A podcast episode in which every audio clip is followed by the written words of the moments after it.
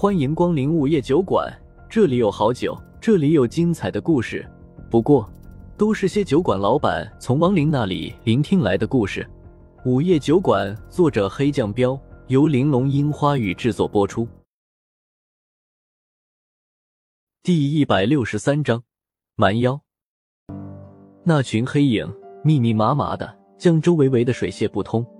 风正苏一看，发现这是一群蛮妖。所谓蛮妖，就是一群不能完全化成人形的妖。在妖族中，有些妖实力即便不怎么样，也能化形。比如狐妖，只要有了黄级的实力，就能直接化成人形。可有些妖，即便实力达到了天级，也没法完全化成人形。这些妖就被称为蛮妖。比如眼前包围老树的这群妖，领头的是熊妖，它的上半身是人，下半身则还是熊的身子。而他的实力已经达到地级中阶了。熊妖这种人面兽身的模样，看着虽然有点别扭，但还算不上恐怖。有些下半身是人身，上半身则保持着妖身的家伙，看起来简直让人头皮发麻。比如有个实力在玄级出阶的豹妖，身子明明是个妖娆万分的小姐姐，却长了一颗有着血盆大口的豹子头，让人看了有一种说不出来的恐怖。将老树包围以后，领头的熊妖就走到了张大憨的面前，看到旁边的风正苏和苗莹，当下就双手抱在胸前，玩味的道：“咦，小子，这才半天的功夫，就找了两个帮手啊！”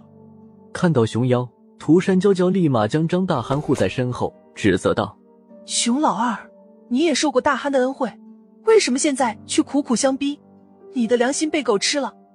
熊老二咧嘴无辜的笑笑，然后摊摊手道：“嘿嘿，小狐狸，这可不怪我，是你家主母让我来的。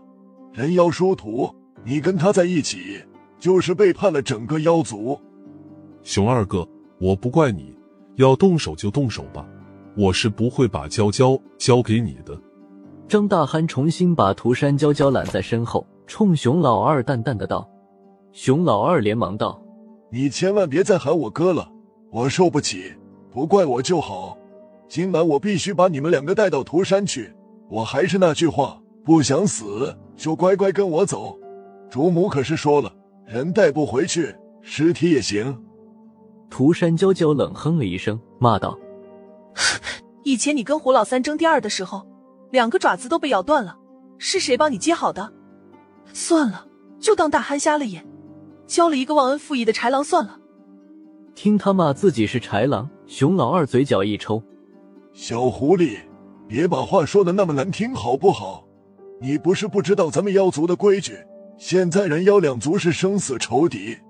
虽然我知道大憨跟别的人不一样，可两族的仇恨不是我说了算的。这么说，你非要动手是吧？”听到这里，风正苏上前一步，冲熊老二道。熊老二瞥了风正苏一眼，小子，算你倒霉，遇上我们，正好给我的孩儿们打牙祭。呵呵，风正苏冷笑了笑，动手可以，不过我提议用妖族争斗的规矩。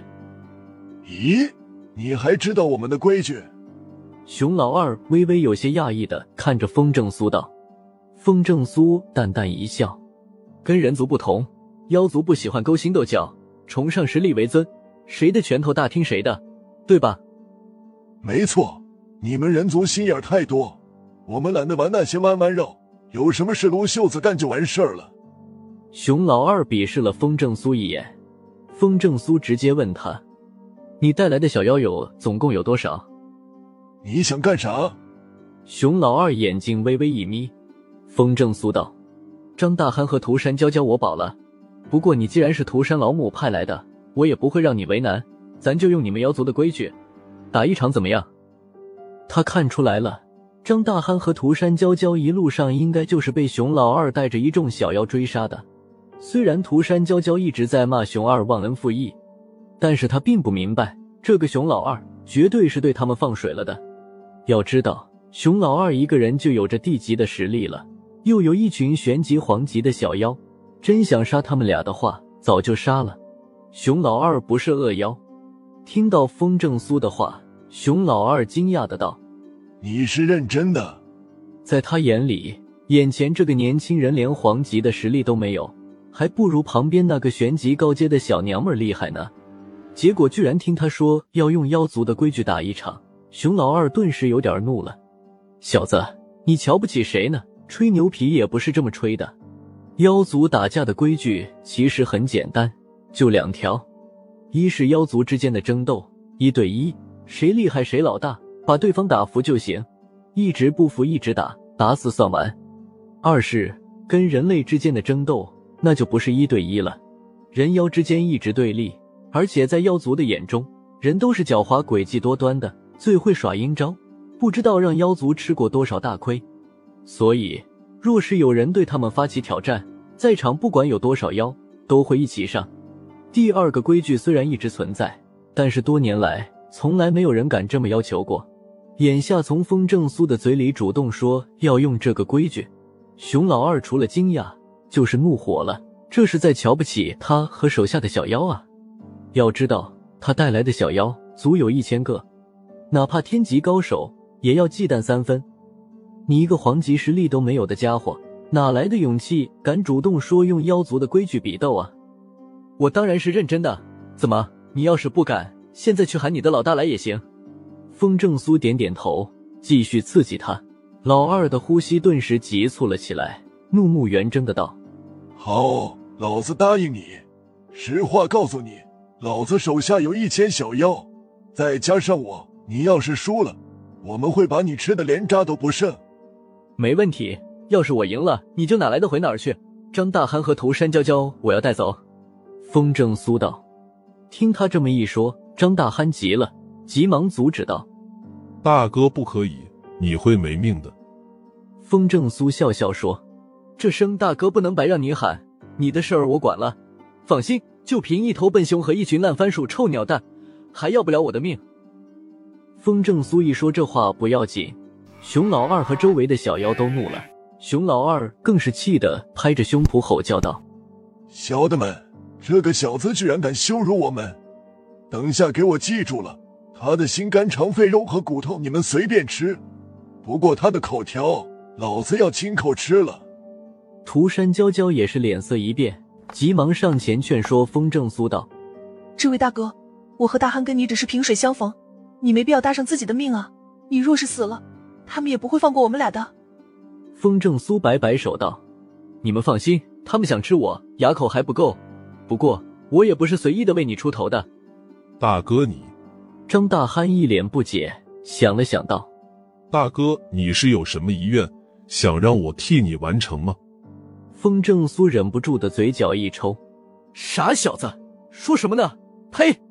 接着他又没好气的说：“傻小子，你已经被全真派逐出师门了，对吧？”